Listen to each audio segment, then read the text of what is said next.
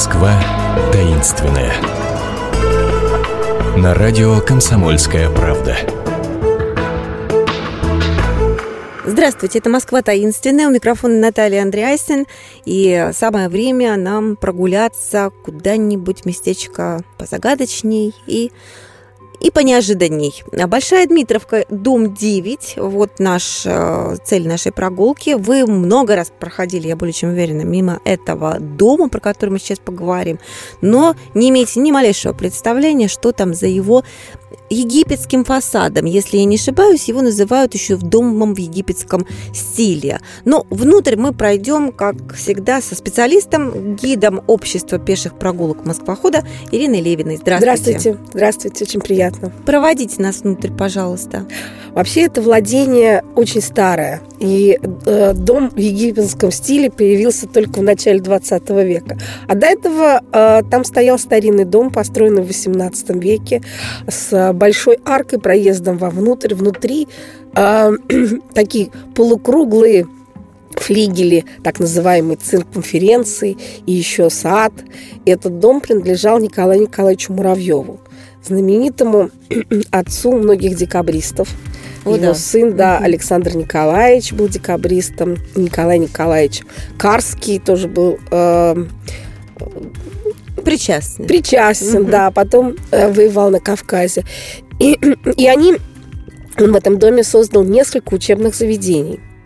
А когда сыновья подрастали, он создал математический кружок – что было тогда очень ново. Высшая математика еще была наука не такая распространенная, как сейчас.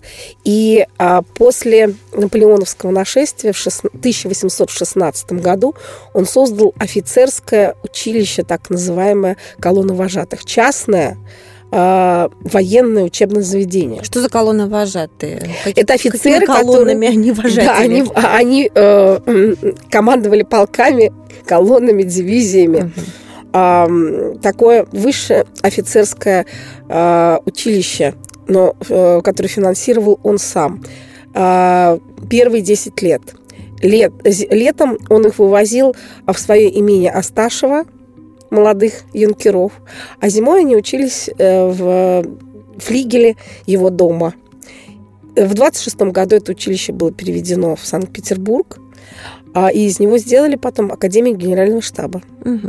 А дом в это, в это время начинает перестраиваться и приобретать то четыре этажа, по-моему, у него, да? Тот вид модерн. Ну, модерн, это он еще через сейчас. век только, через век перестроился. Его купил а, в конце 19 века а, Э, Николай Александрович Михайлов – меховщик, один из знаменитых московских меховщиков.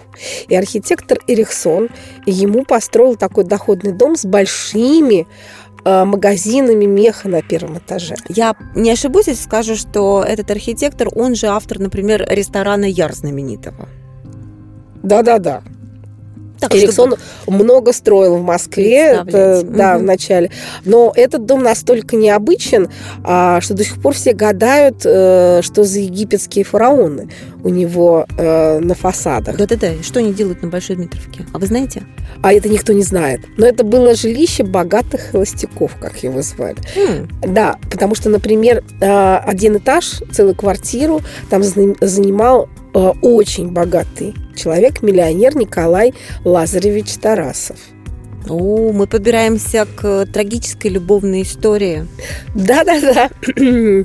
Это был э, молодой человек из рода Тарасовых. Э, это богатые южные купцы, да, из Армавира сначала приехавшие.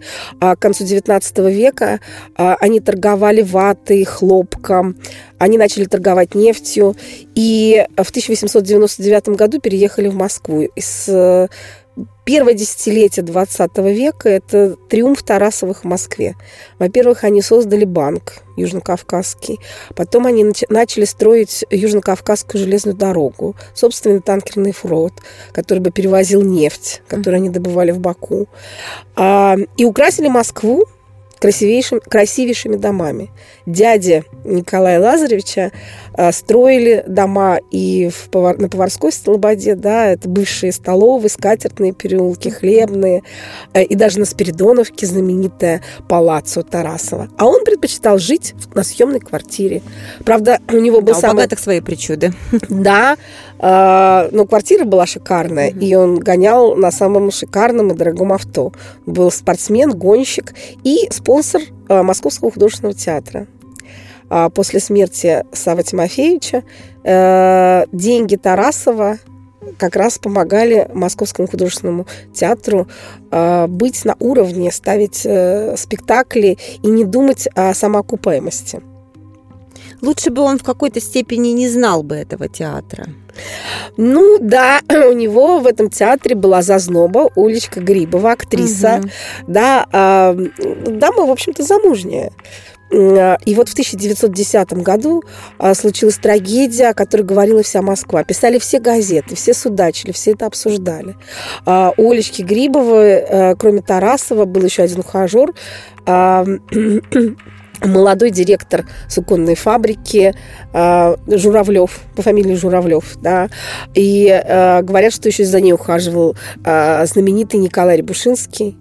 А, и вот в один прекрасный момент Журавлев в купеческом клубе проиграл в карты крупную сумму денег. И пришел к Олечке. А куда же ему еще идти? Ну да, попроси, чтобы она попросила у Тарасова для него денег. Молодец какой. Иначе он застрелится, потому что долг чести, карточный долг надо платить. Олечка, конечно, пришла к Тарасову. А Тарасов, э, в общем-то, рассудила, зачем он должен покрывать долги соперников. И отказал ей. А Журавлев взял и застрелился. То есть вот привел, так сказать, привел свое обещание, в обещание в, де, да, в действие, можно сказать. И на панихиде по нему присутствовала Олечка и Николай, Гри, э, и Николай Тарасов. А придя домой, Оля выстрелила в себя, но так как она была дамой, она не смогла себя убить. Получила смертельное ранение и промучилась два дня в больнице.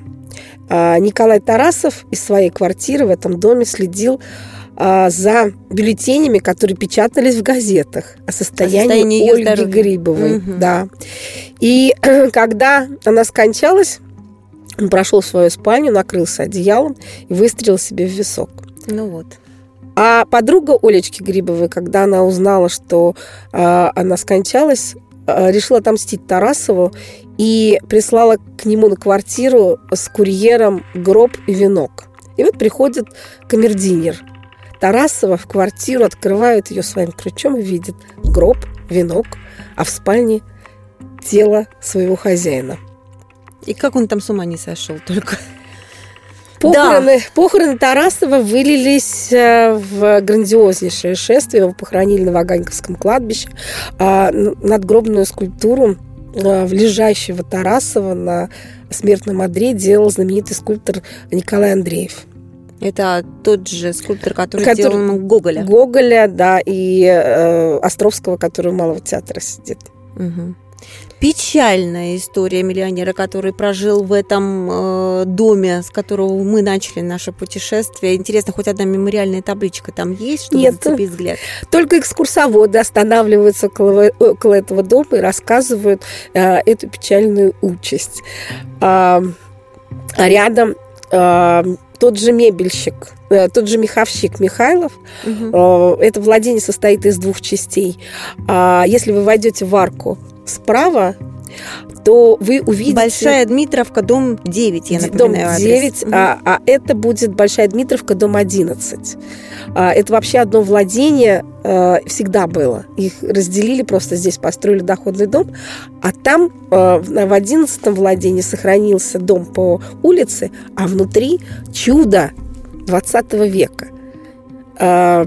Э, Никита Григорьевич Лазарев, другой архитектор, там построил меховой холодильник, многоэтажный, семиэтажный меховой холодильник, в котором хранились меха э, летом. Зимой все ходили в горжетках Подождите, это построено еще в 19 веке? А, в, нет, в 1913 году. В 1913 году. Ну, давненько все равно. Давненько, да. И все сдавали туда меха.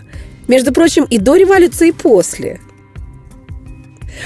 После революции, если у вас была меховая шуба, вдруг неожиданно, да, появлялась. Уцелела каким-то Уцелела. Или куплена угу. уже э, в более поздней, когда можно было купить меховую шубу, а, то э, хранить ее лучше было всего в меховом холодильнике. И э, были многие люди, которые туда сдавали свои шубы, и до сих пор, между прочим, можно. А зимой их получать обратно. До сих пор, да. Вот как интересно. Ну, практически теперь мы знаем, откуда пошла мода на меховые холодильники у наших олигархов. Понятно, где они воодушевлялись, вдохновлялись этой идеей. Так вот, прогулялись мы немножко вокруг э, Большой Дмитриевки, дом 9, я напоминаю, кому захочется обратить внимание на этот дом, ну, а кому захочется расширить свои познания, отправляйтесь на экскурсии Москвохода, а, вот, например, к Ирине Левиной, гиду этого общества пеших прогулок. А, записываться заранее не надо, просто гуляйте и наслаждайтесь прекрасной Москвой. А мы с вами прощаемся ненадолго. Счастливо. До свидания. Москва таинственная. На радио «Комсомольская правда».